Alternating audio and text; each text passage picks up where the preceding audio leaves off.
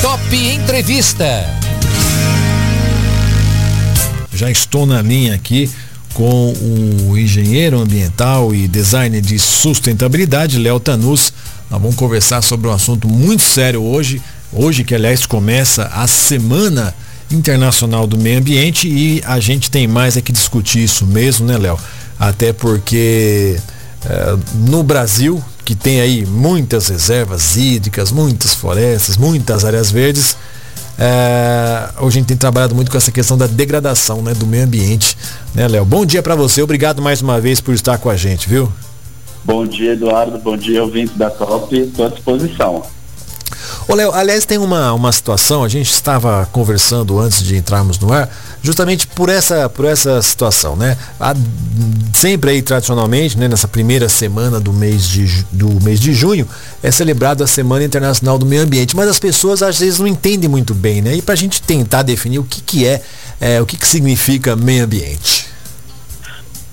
Claro. Bom, o meio ambiente, na verdade, ele envolve todas as coisas vivas e não vivas que estão na Terra, seja os minerais, os vegetais, os animais e o próprio, o próprio homem, né? Uhum. Nós também fazemos parte desse meio ambiente, porque a gente depende dele para viver, a gente depende de todos esses elementos que existem em harmonia na natureza e a gente tem que ter atenção para não degradar nem desequilibrar isso porque a gente depende de todos esses elementos existentes no planeta para nossa sobrevivência. É, não só a gente, né, Léo, mas também as cidades, as empresas, né? Tem muita empresa que precisa de água para seus processos produtivos. E aí, se, eh, se, isso não é bem cuidado, aí causa, como você bem disse, um desequilíbrio. Se as cidades não são bem estruturadas, não são bem organizadas, aí causa um desequilíbrio. E é isso que a gente está vendo, né, Léo? A gente está vivendo aí é, é, uma época aí de sem precedentes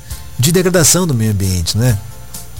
Sim, é uma coisa que isso que você falou é muito interessante, Eduardo, porque ah, é importante a gente ter essa clareza de que as coisas elas estão interrelacionadas. Né? O fato da gente morar numa pequena casa, ela também influencia na cidade. A cidade influencia no estado, que influencia no país, e isso influencia no planeta como um todo. Então, as, as correntes oceânicas, os ventos que, que circulam, as correntes de ar que transitam, elas não transitam só aqui no Brasil. Então, quando a gente tem geadas ou épocas de muito frio, é. vem de outros países, tudo isso. Então, as coisas elas estão relacionadas. É importante a gente criar essa visão de que tudo faz parte desse todo porque não é, é, ah, eu vou jogar um papel no chão, eu vou jogar uma latinha aqui, não tem problema, porque o caçador vai pegar. Sim. Não, a gente está contribuindo para a degradação. E o que a gente quer, na verdade, é contribuir para a regeneração do nosso meio ambiente. Pois é, e, e uma situação que já de cara eu queria abordar com você é essa situação da crise hídrica. Você tá, já morou em São Paulo, agora está morando aí em, em, Minas Gerais, né? Tá falando aí com a gente direto de Minas. Espero que a sua condição seja melhor que a nossa aqui, porque a gente está vivendo uma situação de uma crise hídrica na cidade. O ano passado nós já tivemos isso, né, por conta da estiagem, aqui tradicionalmente no interior do estado de São Paulo, tem um período de estiagem que dura agosto, setembro, outubro, aí tivemos racionamento de água. Esse ano, tá certo que não choveu tanto quanto os anos anteriores, mas a gente teve problema sério e a gente tem ainda um bairro da cidade vivendo a questão aí de racionamento, justamente porque a gente tem um rio aqui, chama Rio Batalha, a gente estava até conversando sobre isso, que ele abastece 40% da população. E o rio já não aguenta mais. E a gente tem conversado com as autoridades, perfura, não perfura poço, é, tem que achar uma solução, porque as pessoas precisam de água na sua, nas, suas, nas suas torneiras. E você até tem um estudo aí falando justamente sobre essa questão das bacias hidrográficas no Brasil, que estão diminuindo, né, Léo? Isso, isso é um problema justamente pelo que a gente está conversando, essa, essa visão estratégica integrada, né, que o, os governantes, as pessoas e no campo, na casa, na indústria, na cidade, é preciso se criar, por exemplo, você pode fazer um desvio de uma drenagem de uma estrada e você tem a opção de recarregar o lençol freático, recarregar essa bacia, se você fizer isso para o lado e da maneira adequada, uhum. você tem a opção de desviar isso para o outro lado e justamente desviar a água para um lugar que não vai recarregar os pontos de nascente e os afluentes e as nascentes dos rios. Então, é, tudo está conectado. Na nossa casa, a gente tem várias maneiras de poder ajudar e poder com, é, colaborar com o cuidado da água e diminuir essa crise hídrica, né? Por exemplo, verificar os, os vazamentos nos canos da casa, verificar nas contas de água pois se está é. vindo muito uma alteração. Né? A gente pode trocar as caixas é, das descargas daquelas válvulas hidra por uhum. válvula de acionamento duplo, que economiza certo. muita água, né? Muito, outras coisas simples e, e, de fácil aplicabilidade que a gente pode ter, por exemplo, é, usar a água da, da máquina de lavar roupa para lavar o quintal, pois ou regar é. uma horta. Pois é. Tem várias ações que dá para ser feita no sentido da gente apoiar a desafogar esses sistemas, né? Afinal de contas, a gente dá descarga com água potável. Uhum. Pois é, essa é a situação. Olha, você está falando uma situação que eu acho que muita gente não sabe. Você falou o negócio da descarga. Uh, tem essas descargas hoje que tem dois botõezinhos. Mas a pessoa não sabe o que significa um ou outro, não é verdade? Sim, tem essas descargas, elas são muito eficientes. Para a gente ter uma noção, uma válvula hidra, aquela que você aperta na parede e segura, quanto mais tempo você segurar, mais água vai sair certo. da sua descarga. Aquelas válvulas elas já são antigas, elas costumam dar problema, vazamentos constantes. É, e quanto mais você segurar, mais água vai sair. Uhum. Então essas válvulas que tem o duplo acionamento hoje, ela é para líquido ou para sólido, ou seja, elas gastam para líquido 3 litros de água, uhum. que é uhum. relativamente pouco para dar uma descarga, é. ou 6. E, e, não passa mais do que isso. Uhum. Então isso é uma forma né, de você conseguir diminuir o consumo de água, fazer captação de água de chuva, colocar pequenos tambores com filtros com telas para evitar que, tem, que dê dengue. É. é. muito simples hoje em dia de fazer, a gente tem diversos manuais e vídeos na internet que mostram isso, né? E na escala mais da cidade ou do, do da indústria, é, atualmente tem muitas indústrias que já fazem ciclo fechado, né? Ou seja, pega o ciclo da água dela, trata e devolve para dentro hum. da indústria, ou seja, não depende mais de consumo de água externa, ou só uma parte vem de fora, mas 90% é ciclo fechado. E na cidade também tem maneiras da gente trabalhar com a recarga, com a infiltração, com a retenção dessa água dentro do meu espaço e que isso vai trazer mais abundância, mais fertilidade, mais umidade e vai recuperando com o passar dos anos a, a disponibilidade hídrica lá nas cabeceiras, lá nas nascentes ou nos pontos de captação. É porque essa água que chega na sua torneira tem todo um sistema né, que, que ela retorna, mas em que momento ela retorna né, para os mananciais? Se for aí a água do esgoto, é, se não for tratado, ela retorna suja. Aqui em Bauru o problema é seríssimo, porque olha uma cidade aí com quase 400 mil habitantes, nós não temos esgoto tratado. Teve, teve até aqui o ministro do meio ambiente para né, injetar mais dinheiro numa estação de tratamento de esgoto que está demorando assim anos para ficar pronta. E obviamente esse esgoto vai pro, pro, pro Rio, Rio Batalha, o mesmo Rio Batalha, que deságua no Rio Tietê e vai causar problemas em outras cidades. É o que você falou. Tem que ser um trabalho em conjunto, senão todo mundo sofre, né, Léo? Sim, é, isso é muito engraçado. Até vou. É, na verdade, todo mundo que está nesses grandes centros urbanos bebe a, a, água do seu próprio cocô, né? Olha aí, você mesmo acabou de comentar que é engraçado você falar, ah, não, cocô, é. mas na verdade a gente já está bebendo água do próprio cocô, porque esse esgoto da cidade cai no rio, que abastece a própria cidade, é. a gente, aí a gente entra num ciclo vicioso negativo. E o que a gente quer fazer é tentar usar esses mesmos elementos, usar essa mesma é, existência, as mesmas características, mas transformar isso num ciclo virtuoso, num é. ciclo positivo. E, e uma, a gente está falando muito sobre, sobre a situação hídrica, mas tem uma outra situação que as cidades é um problema muito sério também. Acredito que aqui embora a gente vive isso também em outras cidades, que é a questão do manejo dos resíduos sólidos. Até para explicar né, o que, que é isso, né, Léo? É, o, o resíduo sólido, eles são, o, o, nome mais simples é o lixo, né? Uhum. Então, a gente sabe que a gente vive na cidade e cada habitante produz mais ou menos um quilo de lixo por dia. Olha só. E isso dentro da casa de quatro pessoas são quatro quilos de lixo, sendo que mais ou menos metade desse resíduo ele é reciclável ou rejeito e metade desse lixo é orgânico. Então, em casa, a gente não precisaria separar aquelas quatro latas coloridas, porque a maioria das pessoas acha que dá muito trabalho, e de certa forma dá mesmo. Mas a gente pode tentar separar em três categorias o resíduo, que é o que é reciclável mesmo, que são as latas, os vidros, papel e papelão, coisas assim. Existem os orgânicos, que teoricamente o, o, caminho mais fácil de fazer isso é tentar fazer compostagem, os minhocários, dá para ter isso numa varanda, numa lavanderia de uma casa, dá para você produzir adubo e não ter mais que jogar aquele saquinho todo sujo e com aquele líquido que vai se formando para o caminhão levar embora. A gente consegue resolver isso dentro da nossa casa mesmo. Pois é. Então, se a gente reciclar o que, o que dá para reciclar, se a gente compostar o resíduo orgânico que dá para virar adubo e usar no quintal, só vai sobrar, na verdade, o que é o rejeito. E mesmo assim, tem formas de se trabalhar isso. Eu tenho uma tia, por exemplo, que mora em Avaré, aí próximo, Opa. e ela faz uma série de artesanatos, ela pega garrafas de pote de palmito e transforma em abajur, pega um monte de elementos que o pessoal vai jogar fora, garrafas de suco de uva e transforma em garrafas coloridas, pintadas ou bordadas. Faz uma série de atividades e ela ainda ganha recurso, né? Ainda pega o lixo e transforma em dinheiro e em renda para ela. É, e eu acho, viu, Léo, que mesmo que as cidades tenham já os, o sistema aí de recolhimento do lixo é, reciclável, ainda tem muita gente que não faz isso, né? Eu, eu lá em casa aprendi isso aí, né?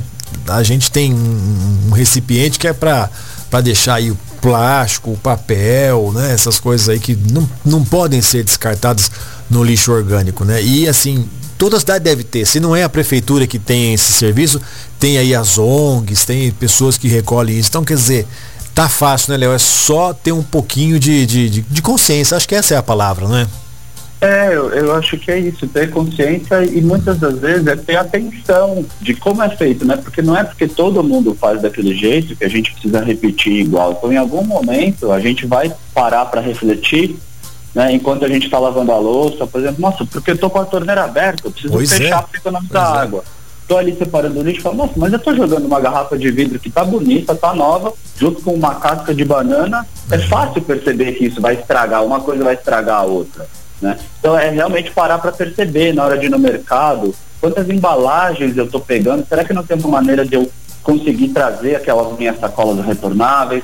Será que não existe uma maneira de eu pedir os alimentos com menos embalagem, sabendo que eu vou pegar aquela sacolinha das frutas, vou chegar em casa, vou tirar, vou pôr na fruteira e aquele saco plástico vai direto para a lixeira. Pois é. Então, eu preciso usar tudo isso que a gente fala dos 5 R's, né? Repensar isso. antes de fazer, repensar o que a gente faz, que é isso mesmo.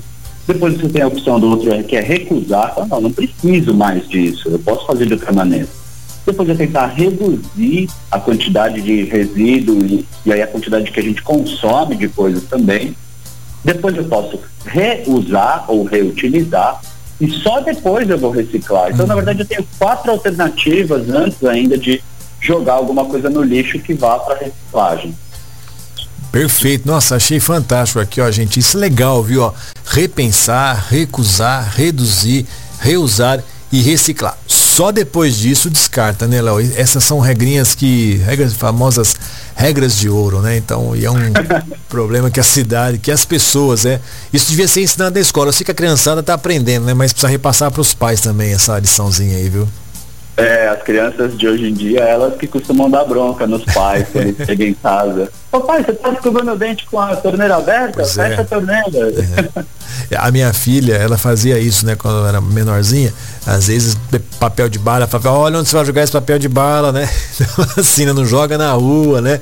Então, assim, eu concordo contigo que elas estão muito mais é, ecologicamente conscientes do que os adultos, viu? E tomara que assim continue, né, Léo?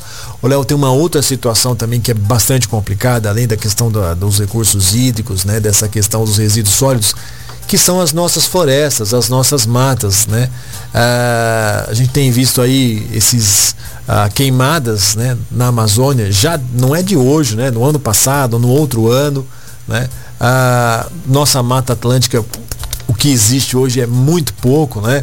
Ah, e volta e meia aí questões do governo também envolvida nessa, nessa questão do meio ambiente. Quer dizer, também nessa questão do, do da preservação das nossas matas, das nossas florestas, isso também estamos devendo para o meio ambiente, né? É, em termos do, do como a gente está tratando da semana do meio ambiente como um todo, e como a gente falou, meio ambiente é tudo isso, é, todos esses aspectos dos quais a gente está ligado, a gente precisa, de novo, né, repensar ou refletir sobre como tudo isso é feito. Então a gente vem enfrentando desde sempre, na verdade, esses problemas com desmatamento, com caça ilegal, com tráfico animal. É, são vários elementos aí que a gente precisa de fato é, revisar, né, rever como é feito isso. A gente tem diversos problemas hoje aí com relação é, a gente teve as queimadas do Pantanal no ano passado também, o desmatamento da Amazônia que sempre existiu, mas pois ficou é. muito mais evidente, né?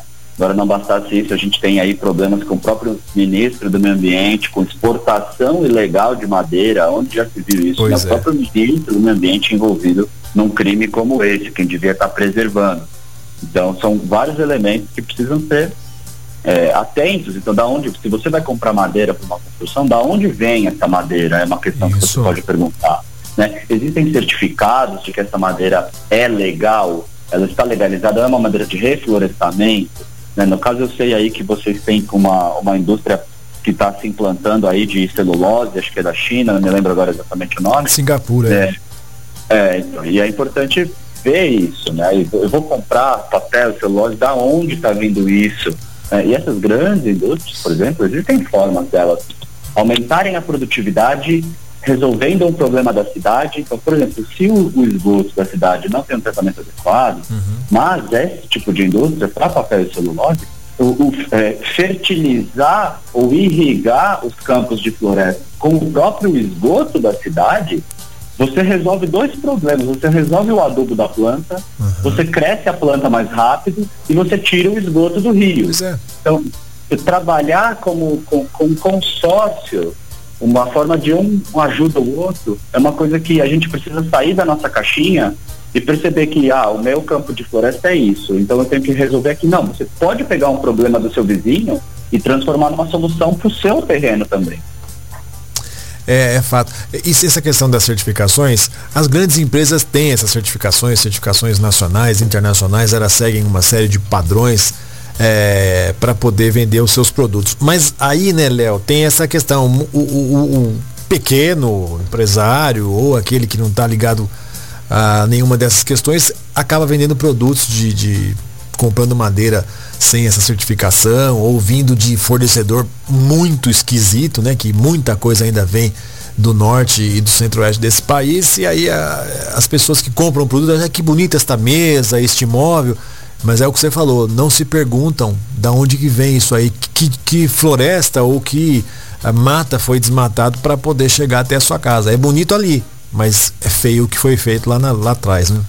É, isso é muito. Parece que não tem efeito, mas o poder do consumidor, nesse é. caso, ele é muito potente. Então, se você sabe que aquilo é ilegal, se você sabe que aquela marca prejudica a natureza, ou prejudica o ser humano, no caso, por exemplo, um trabalho semi-escravo, coisas desse jeito, você, enquanto consumidor, tem a opção de falar, eu não quero comprar. Uhum. Eu achei bonito, eu achei legal, o preço está barato. Claro que está barato, porque está desmatando tudo, porque está escravizando as pessoas, porque faz um transporte ilegal. Então aí é claro que o produto chega barato. Mas a gente tem que ter a opção, e nós temos o poder de decisão, e várias pessoas fazendo isso, a gente tem o poder, a, a uhum. condição de bancar uma empresa, no caso né, como aconteceu com algumas empresas e algumas fabricantes aí de tecelã, de sapatos há muitos anos atrás, onde se percebeu isso e você, enquanto consumidor, fala, eu não vou comprar, porque se eu comprar, eu estou colaborando, eu estou aceitando essa cadeia de destruição. E aí eu não quero mais compactuar com isso. Eu vou escolher de outra marca, uhum. eu vou escolher de um artesão local, eu vou escolher do mercadinho orgânico local, eu vou comprar direto do meu vizinho aqui, eu vou procurar pessoas que estão no meu bairro, vou fortalecer a economia local. Então essas são outras maneiras de fazer a mesma coisa, são pequenas atitudes que vão contribuindo para a preservação e para o cuidado do nosso planeta. Pois é, pois é, são e são atitudes o que é mais é que mais nos chama atenção, né, o, Léo, é que são atitudes simples. E depende de cada um de nós, né? Que você falou aí, o poder, o consumidor muitas vezes não sabe o poder que ele tem. Não, dessa empresa eu não vou comprar. Essa empresa não acaba vendendo mais, aí ela fala, puxa, ou eu me, me, me organizo às novas regras, ao sistema, à preservação, ou eu tô lascado. Quer dizer, é, pelo menos é o que a gente vê né, de empresas como Natura, é, o Boticário, que tem inclusive é, trabalhos com, com, com, plantadores na região norte, nordeste do, do país, né? Para extrair seus produtos, ajudando as comunidades também lá, né? Quer dizer, é o que a gente vê, né? É o que o comercial mostra. Agora se faz, aí são outras histórias, né? É, é preciso buscar essas informações a fundo, mas é isso, a gente vai procurar o que? Fortalecer uma cadeia positiva nesse processo. Né? Então, se eu estou comprando alimentos que no mercado vem com aquele Tzinho, aquela placa amarela com um T no meio, significa que são alimentos transgênicos. Uhum. Por exemplo, transgênico é um alimento modificado geneticamente, onde ele aceita todo tipo de veneno, onde não cresce mais nada em volta dele. Então, se você está comprando aquilo, duas coisas. Você está contribuindo para a destruição da floresta, para a destruição do nosso solo e da nossa água, porque vai ficar cheio de veneno e de produto químico os próprios trabalhadores podem estar sofrendo, podem estar tendo doenças gravíssimas e você está se alimentando com um produto bombardeado cheio de veneno. É. Então aí você, você que vai comprar na prateleira do mercado é você que tem a opção. É. Eu quero comprar isso ou eu vou procurar uma rede de comércio justo, uma rede de agricultores orgânicos, que eu sei que estão tendo qualidade de vida no cultivo, que eu sei que eu não vou estar me alimentando nem dando para o meu filho um alimento cheio de veneno. A gente que tem a opção no final das contas, né? Agora a gente primeiro precisa criar o que a consciência de que tudo isso faz parte. O alimento que chegou na prateleira com veneno jogou veneno no solo, jogou veneno na água, é. contaminou seu próprio rio, né? Contaminou as pessoas. E é isso que você, que a gente vai criando essa consciência e acho que essa semana do meio ambiente é uma semana que procura estimular as pessoas a refletir sobre todos esses aspectos que no dia a dia, muitas das vezes, a gente não para para pensar. Perfeito, Léo. Olha, eu quero agradecer, conversar com você sempre é muito bacana, porque você está sempre atualizado, sempre conectado aí, trazendo para a gente essa consciência ambiental que muitas vezes a gente até tem, mas acaba se esquecendo. Por isso que a gente sempre traz o Léo aqui no Bom Dia Top para falar, para dar esse puxãozinho de orelha mesmo. Eu acho que ele é até bonzinho demais até, viu? Você pode descer o sarrafo, viu, Léo? Pra falar para pessoal, se vocês fizerem isso, não vai ter isso, aquilo outro, né? O Léo tá bonzinho hoje, tá? Mas na próxima entrevista, é... aí vai ser bonzinho também, que ele é gente boa pra caramba, né? Não tem problema. Mas é, é isso aí, o recado tá dado, né, Léo? Depende mesmo da gente fazer a nossa parte e o meio ambiente agradece, né? Gratidão, você, Eduardo, ouvinte da Top. Sempre um prazer poder participar aí com vocês. Grande abraço, viu, Léo? Tudo de bom. A gente volta a se falar em outro momento aí, sempre trazendo uma questão aí sobre meio ambiente, sustentabilidade, desenvolvimento das cidades ordenado, tudo isso aí são situações que você domina muito bem. Obrigado mais uma vez, viu, Léo? Até logo, gratidão. Meu bate-papo foi com o engenheiro ambiental, designer de sustentabilidade, Léo Tanus. Nós falamos aí sobre a Semana Internacional do Meio Ambiente que está começando hoje e é um momento muito propício para a gente repensar nossas atitudes, as nossas ações, economizar água, separar o lixo, comprar produtos de empresas socialmente responsáveis. Tudo isso faz uma diferença danada, viu gente?